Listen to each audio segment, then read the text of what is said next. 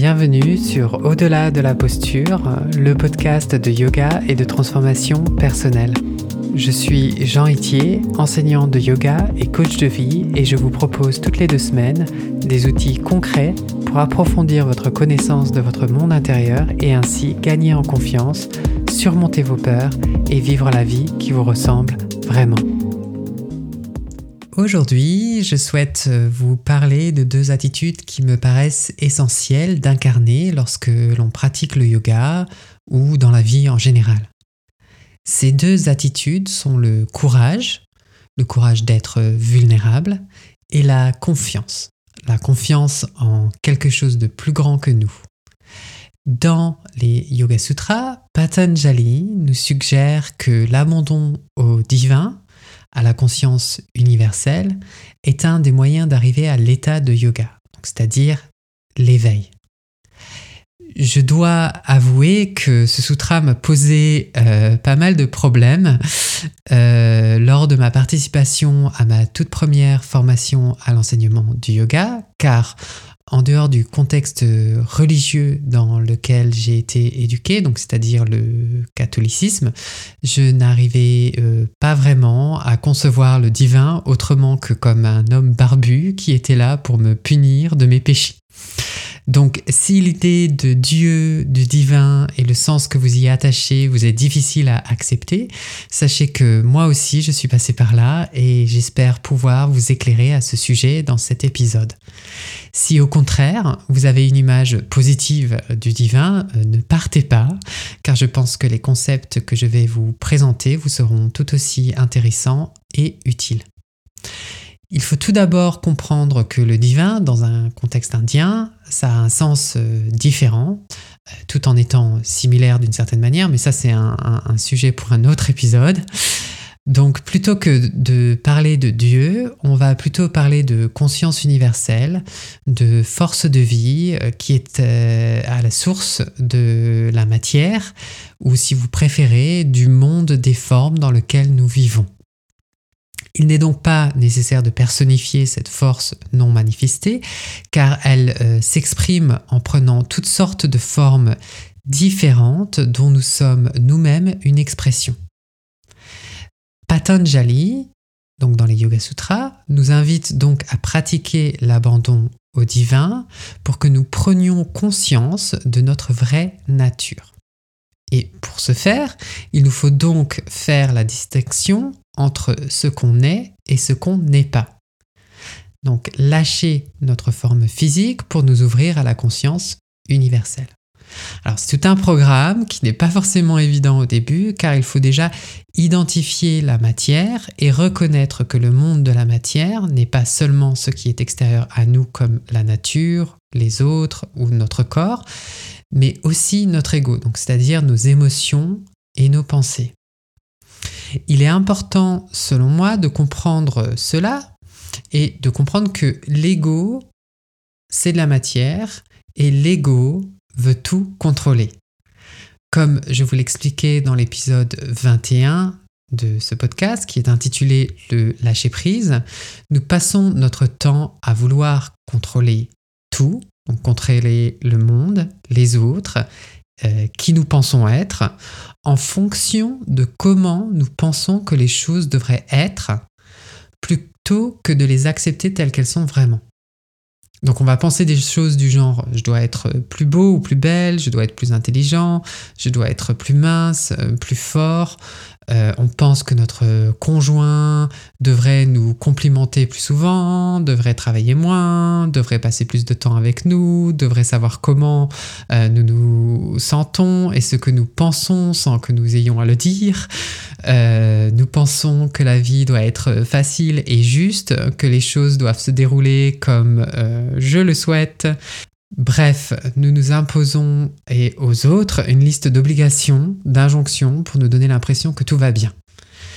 Et en faisant cela, nous nous fermons à la réalité de la vie et nous devenons incapables de voir que tout est impermanent, que tout est en changement constant.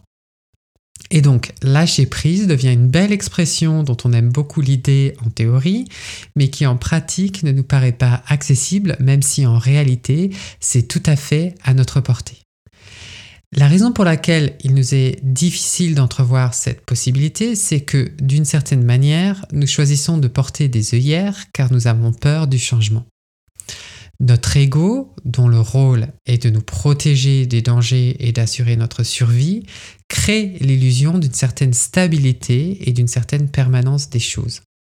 Si vous regardez autour de vous, vous verrez bien que l'être humain passe son temps à vouloir tout contrôler afin de se protéger, de se sentir en sécurité et d'éviter la mort. Et c'est cette même peur de la mort qui est à l'origine de toutes ces autres peurs.